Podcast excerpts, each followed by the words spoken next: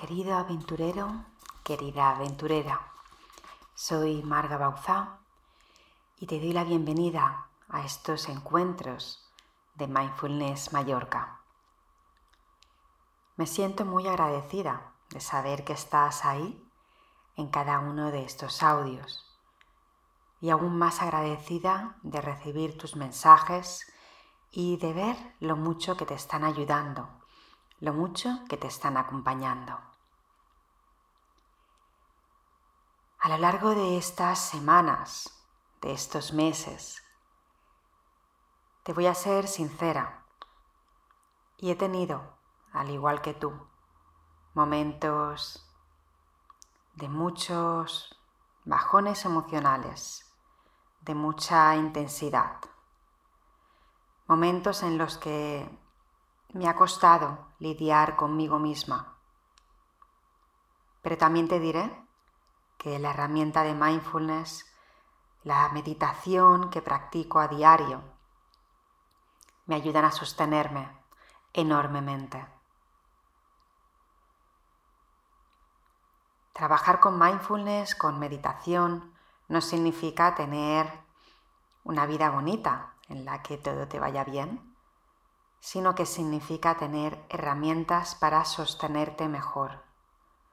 Significa que no te afecta tanto lo que te está sucediendo y sabes discernir aquello que te está sucediendo digamos que tienes un poco más de claridad mental y puedes arrojar luz a esa zona oscura emocional que está dentro de ti, dentro de cada uno de nosotros. Cuando nos acude esa ola grande, lo único que podemos hacer es volver a nuestra orillita con frío en el cuerpo. Y nuestra tarea es volver a encontrarnos, volver a recogernos para, con el tiempo, cuando estemos preparados, volver mar adentro y aprender a surfear las olas. A lo largo de estos días, de estas semanas, como te comento, me está viniendo un texto que es el texto que te quiero compartir en el audio de hoy. Es un texto del monje zen Thich Nhat Hanh. Y es un texto que tiene mucho sentido para mí. Espero que también lo tenga para ti.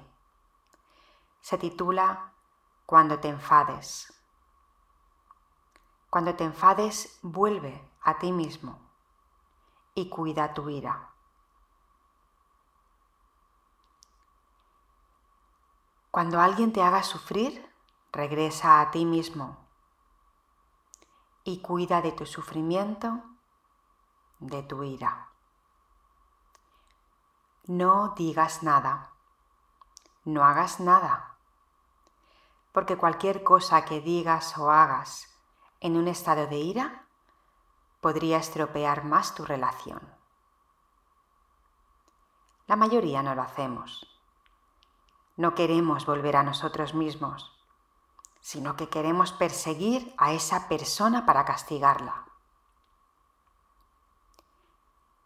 Pero si tu casa se está incendiando, lo más urgente es volver a ella e intentar apagar el fuego y no echar a correr detrás del que crees que la ha incendiado.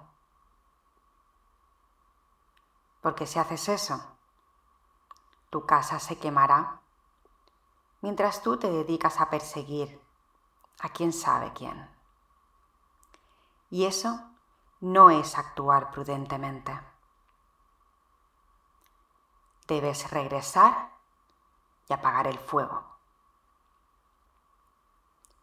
O sea, que cuando estás enfadado, si sigues relacionándote o discutiendo con la otra persona, si intentas castigarla, estás actuando exactamente como alguien que se pone a perseguir al hombre que ha incendiado tu casa, mientras ésta está ardiendo.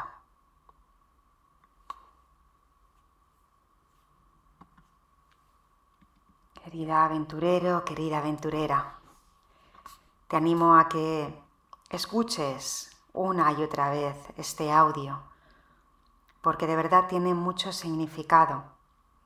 Y todos en algún momento hemos caído en esta trampa, cuando en realidad lo más sensato es cuidarnos de nosotros mismos. Y ya cuando, como dice el texto, nuestra casa esté a salvo, ya desde ahí iremos a indagar qué ha sucedido, cómo podemos solucionarlo, qué podemos cambiar, pero no cuando la casa está en llamas. Porque además, por otro lado, te diré que lo único que haremos será perjudicarlo. Aunque tengamos razón, nos vamos a perder con las formas. Así que en los momentos de rabia, te sugiero que hagas algo productivo, que vayas a caminar, que salgas al bosque, que hagas ejercicio, que te descargues, que sueltes y desde ahí cuando sientas que algo se rompe, se abre dentro de ti, cuando sientas que estás más receptivo, algo se suaviza en tu interior. Desde ahí se abre una brecha de calma. Es el momento de sentarte a meditar, estar contigo, respirar y abrazar todo aquello que está hirviendo en tu interior. Inhala y exhala. Inhala y exhala.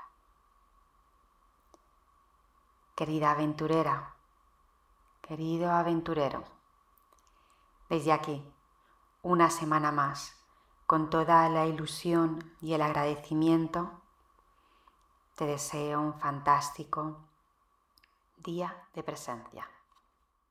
Chao.